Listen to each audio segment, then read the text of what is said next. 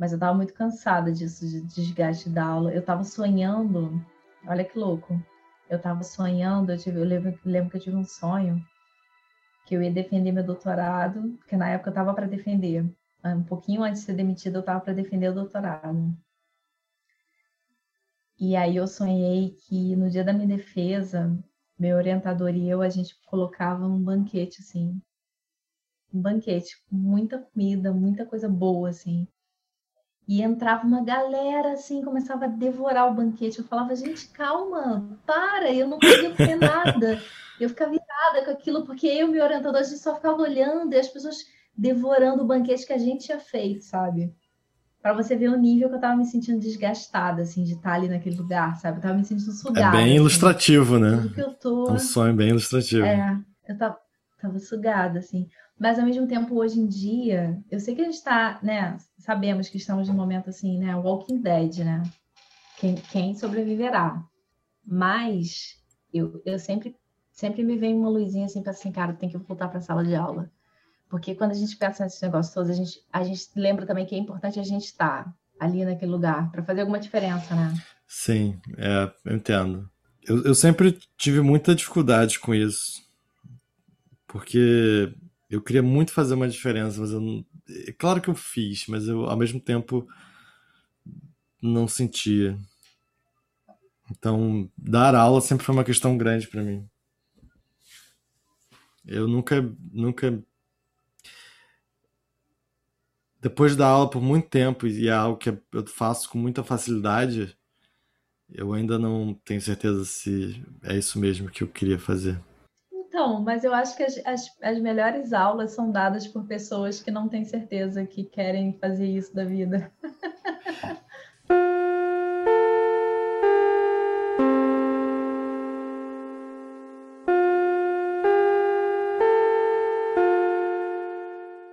a gente tem uns blocos de conversa, né? A gente, ao longo da semana, não conversa muito, mas a gente tem blocos de conversa e eu fico meio confusa. Eu nunca sei exatamente já o que eu te falei, o que a gente conversou. Eu nunca sei. Eu é muito confusa. doido que eu ouço muito mais a sua voz do que você ouve a minha. Por isso que eu não quis, por isso que eu não quis te mandar áudio. Porque eu falei, pô, vou mandar áudio, aí a criatura vai ficar nervosa. Eu falei, puta que pariu, eu tô horas escutando a voz dessa mulher, agora eu vou ter que escutar de novo. Pra quê? Não, eu acho que eu já cheguei num, num momento que eu tô. Eu, eu, eu gosto de sua voz, eu acho que o que me incomoda mais sempre foi a minha voz. O fato de ouvir a gente o tempo inteiro, não, não, não vejo como problema, não. Mas tem isso de eu estar tá muito, muito mais acostumado a ouvir você do que você tá acostumado a me ouvir, porque eu ouço muito mais a gente. E não só isso, também eu, é, pra, é uma experiência que eu nunca tive na vida, que é eu realmente revisito tudo que foi dito.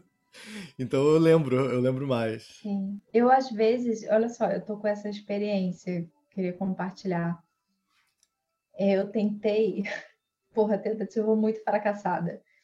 Como a gente tinha combinado que hoje a gente ia falar de sonhos, até hoje a gente, até agora a gente não falou muito de sonhos, tá? Mas a gente tinha combinado que a gente ia falar de sonhos. A gente fala de sonhos naturalmente.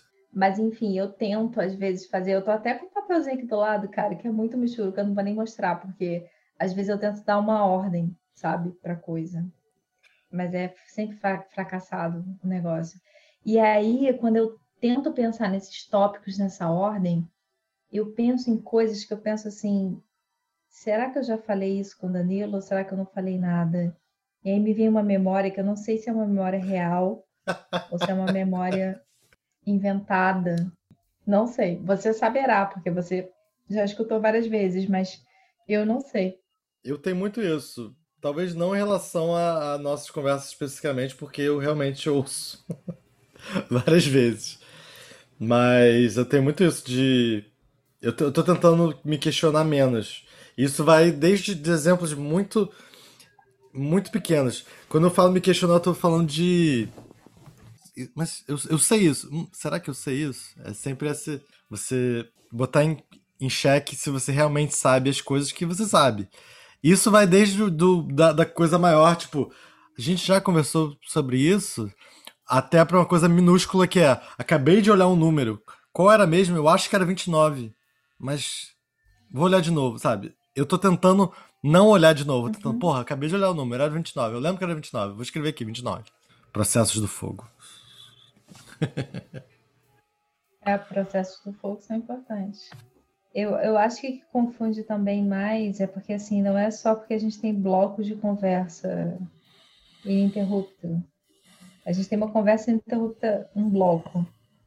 Só que é, antes disso também rolam os processos de pensar o que, que vai ser gravado. E aí, nesse processo de pensar o que, que, eu, vou, o que, que eu vou falar, o que eu vou compartilhar, que vai ser gravado, também acontece um registro.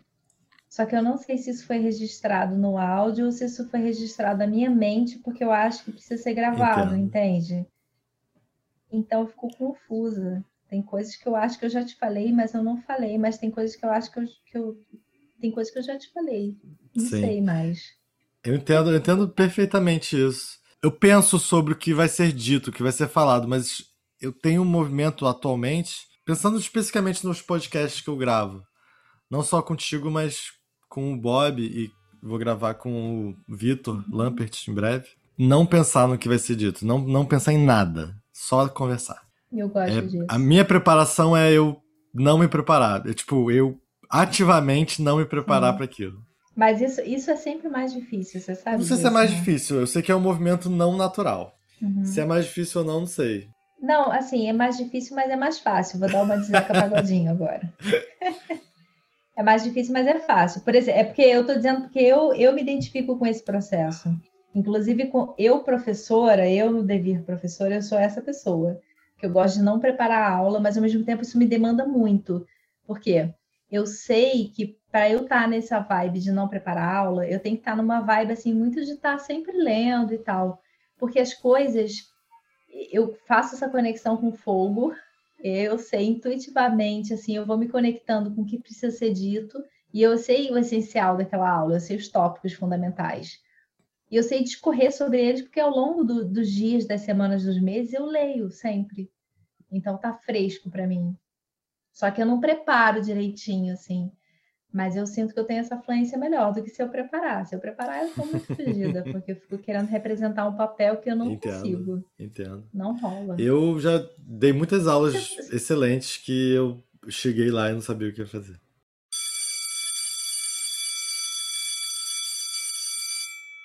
Eu tive uma professora que foi a que escreveu hum. a minha orelha do meu primeiro livro. E ela, ela queria dar aula. E ela foi a melhor professora da minha vida. E qual é a parada dela? Ela é uma pessoa muito foda.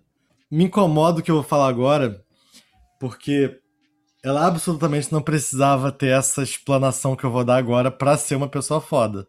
Mas eu acho que contar essa história deixa bem claro o tipo de pessoa que ela é.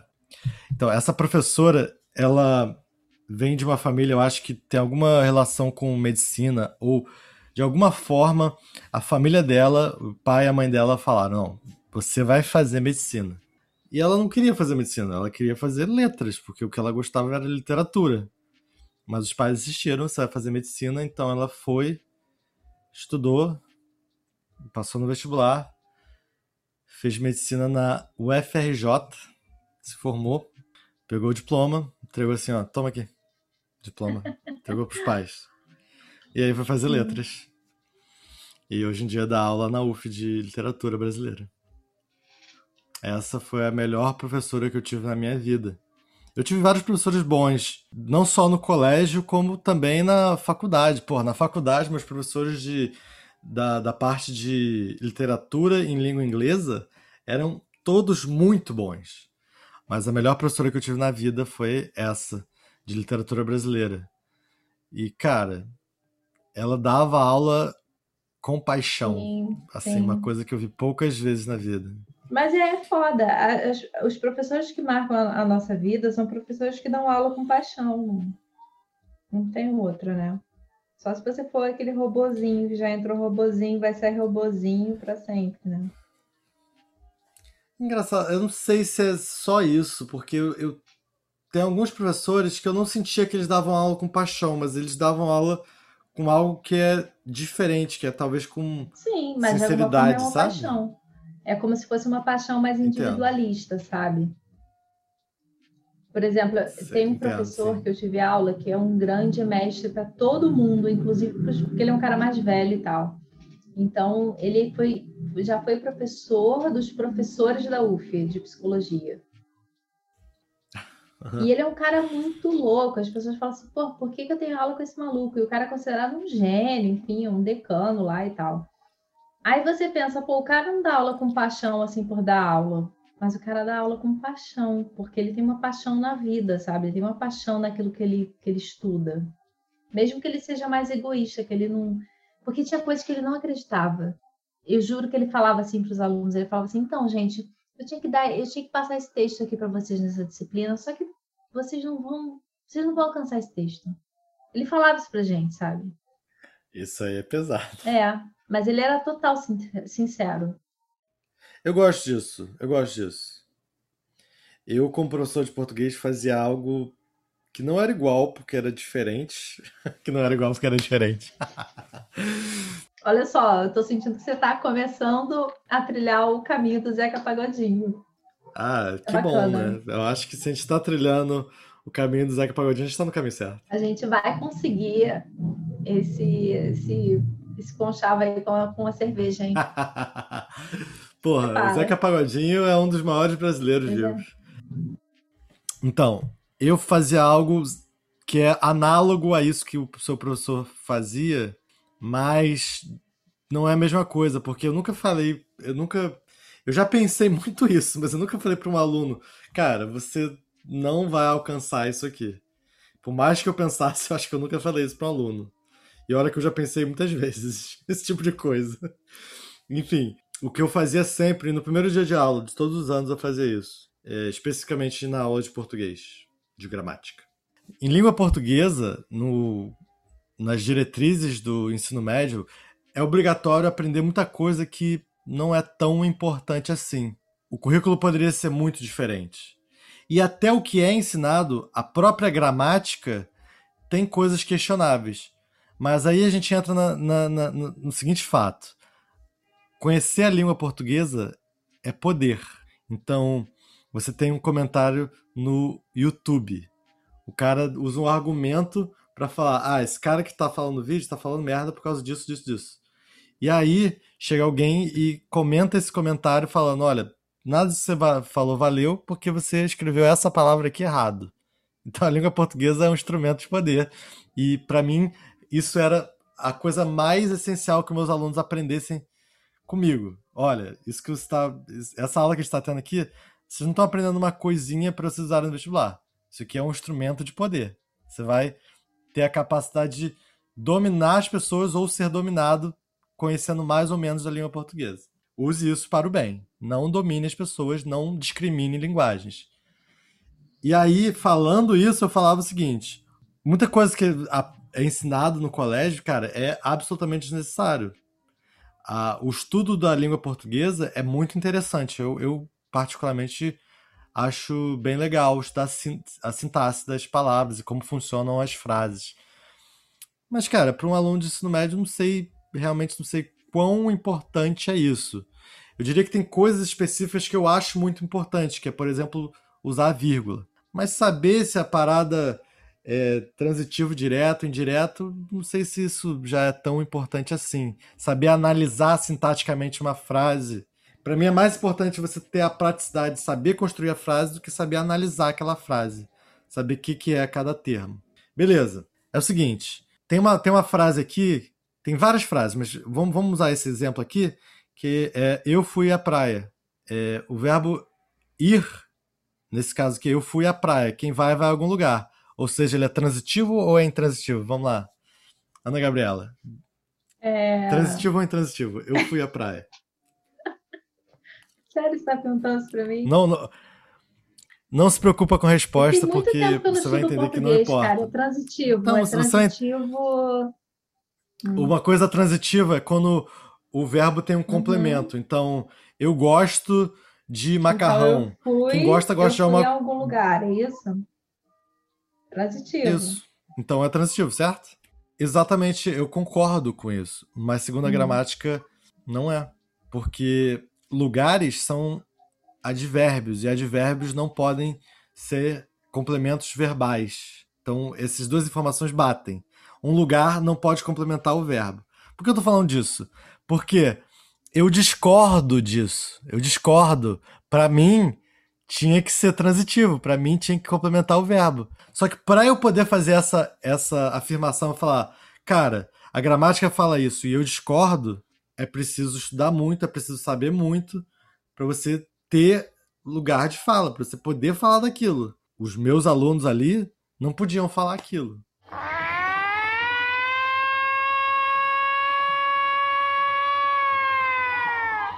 Você já teve fã-clube de professor? Não sei do que você está falando, mas eu acho que não. Você, você tinha um fã-clube? Dos meus alunos para mim? É. Acho que não. não, mas talvez você tivesse, eu nunca soube. Eu, eu sei que muitos alunos gostavam de mim. E era geralmente uma galera mais outsider, porque a gente se, se dá bem com as pessoas que são então, parecidas com a gente. O clube é ativo aí até hoje. Eu era um professor muito querido como pessoa, mas eu acho que não era um professor muito querido como professor. E você já se sentiu muito desgastado, assim, não, já, claro, aula? Tanto que eu quis parar de dar aula. Pela sua intensidade, assim, por querer ser intenso dando aula. Essa coisa de ser, de gostar é porque, é, deixa eu, deixa eu explicar o que, que eu tô passando, o que está passando na minha cabeça. Eu, como aluna, sempre fui uma pessoa capturada por professores apaixonados. Tanto que hoje em dia, alguns professores que eram meus professores, que hoje em dia são meus amigos, foram os professores que foram professores apaixonados. E eu sempre, enquanto professora, eu sou uma professora muito apaixonada tão apaixonada que quando a última vez, o último momento que eu dei aula assim na minha vida, que eu saí, dei um break, fui embora e tô, tô embora ainda, eu tô embora. é, eu sou uma professora apaixonada. Eu não consigo entrar em sala sem estar apaixonada. Tanto que se entra um aluno atrasado assim, ele quebra a minha performance de paixão. É um negócio louco. Tenho vontade de dar na cara. Está chegando atrasado, a minha performance de paixão. E aí eu estou te perguntando isso, enfim, tentando também entender qual é o seu lado de ser professor apaixonado.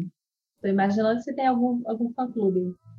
Eu nunca tive paixão pelas matérias, eu, eu nunca gostei de dar aula de inglês, então eu era um professor de inglês que não valorizava nem um pouco a matéria que eu dava, por exemplo. E os alunos também não, porque era assim, a maioria dos alunos era muito bom de inglês num colégio específico.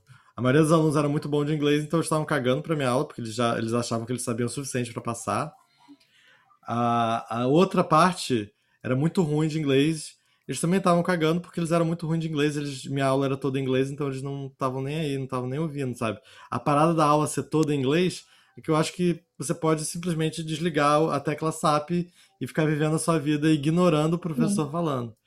E eu nunca valorizei muito minha aula. Uhum. Então, é difícil porque eu sei, eu tenho certeza que vários alunos vão ter uma imagem minha de como um professor apaixonado, mas em geral, especialmente como professor de inglês, eu nunca fui muito eh, entusiasta da matéria. E tanto dando aula de português eu falava mal da matéria o tempo inteiro, mas eu acho que fazia mais sentido porque eu estava falando a mesma língua que os meus alunos. Então, eu não sei se eu sempre fui um professor apaixonado. Eu sei que em momentos eu fui, mas com certeza, muitas aulas eu, eu estava lá e eu não queria estar lá e, isso ficou claro. Ah, mas é uma, isso é uma merda da vida do professor, né? Sim. Você tem que dar aula no dia que você não quer nada da aula. E é difícil, né? Porque eu acho que os alunos não têm noção. E eu tentava dar essa noção. Tipo, eu fiz uma cirurgia. Tem uma, tem, vai, uhum. teve uma turma que, que a primeira coisa, quando eu chego da aula, depois da minha cirurgia, vai falar: E aí, professor, tá tudo bem contigo? Você tá bem? Você fez uma cirurgia, você passou por um processo complicado. Você tá bem? E eu acho que eles não percebiam quão importante é isso. Porque na, em outras turmas ninguém ia perguntar. Ia perguntar, e a prova? Vai ser quando? Pô, você não deu aula, vai, você vai cobrar o dever de casa? Sabe? Eles não estão nem aí pra, pra mim. E eu queria, eu queria deixar sempre claro para os alunos, tanto os que faziam isso quanto os que não faziam, que o professor, todos os professores eram seres humanos e deviam ser tratados como tal. Uhum. Mas nem Sim. todos os alunos pensam, percebem isso. O que acontecia muitas vezes é que uhum. eu era absolutamente desinteressado pelo que eu tinha que passar. Mas eu sempre fui interessado em passar conhecimento, em, em falar, cara, a minha adolescência foi muito difícil sem motivo nenhum, né? Eu, eu tinha tudo. Eu, eu nunca, nunca me faltou comida, nem nada disso. Ainda assim, muito difícil, porque ser adolescente é difícil, porque tá acontecendo coisas na sua vida. Você tá começando a entender coisas, tá começando a questionar outras. Você está começando o processo de entender quem você é. E eu tentava ajudar os meus alunos nesse sentido, quase sempre. Eu digo quase sempre porque eu consigo pensar em uma turma especificamente que me odiava quase integralmente. Eu sentia esse ódio e eu não sentia vontade. É engraçado, porque se eu fosse falar dos alunos é, individualmente, tinha vários alunos que eu gostava. Mas a turma como um todo claramente me odiava. E eu nunca. Uhum. E aí é foda, porque como é que você vai querer falar com aquelas pessoas que te odeiam. E eu nunca escondi isso. Eu, eu sempre fui um professor muito sincero. Então, falando com as outras, eu falava ah, aquela turma tal que me, odi que me odeia ou que me odiava. Sim. Eu falava também. Eu falava, eu dava nome, eu nunca tive problema com isso. Eu, inclusive, uhum. eu não acho que isso teve a ver com minha demissão. Realmente não acho. Mas uma das últimas aulas que eu dei no colégio que eu fui demitido, eu tive uma conversa muito interessante que foi e, e, aí é uma turma que eu acho que já é um, um, uma relação completamente diferente, uma turma que eu acho que gosta de mim. Que eu falei, eu tive uma conversa com eles, era uma turma que, que era muito bagunceira. E no último dia de aula eu falei assim, gente, a turma de vocês é muito interessante, porque tem muitas pessoas interessantes, mas também tem um, uma galera aqui, um grupinho, que tá querendo atrapalhar todas as aulas, e isso acontece sempre. E eu nunca vi problema nisso. Eu, geralmente, quando tem um aluno que faz merda, que todo mundo tem, todos os professores têm problema, eu geralmente defendo esse aluno. Porque, para mim, faz sentido que o aluno tem, tem que ser rebelde. E aí eu virei para eles e falei: Mas vocês não estão sendo rebeldes, vocês estão fazendo. Vocês estão atrapalhando a aula de forma burra. Eu usei essas palavras, de forma, vocês estão sendo burros. E você. É, é importante dizer, eu não falei para eles, vocês são burros. Mas o que vocês estão fazendo, cara, é, é muito burro, porque são pessoas inteligentes o, o, que, o, o mais o que, o que, era mais anotado no caderninho tal, que fazia mais merda de todos, ele não era nem o problema principal. Mas ele, tá, ele tinha aquela coisa de querer aparecer, então atrapalhava a aula de uma forma burra, que não era rebelde nem nada disso, ele era só idiota. E eu falei isso. E aí a outra metade da turma me aplaudiu. Eu saí dessa, dessa aula aplaudido. É complicado porque nem sempre você pode falar a verdade total para os seus alunos. Mas eu sempre tentava ser sincero no máximo do possível.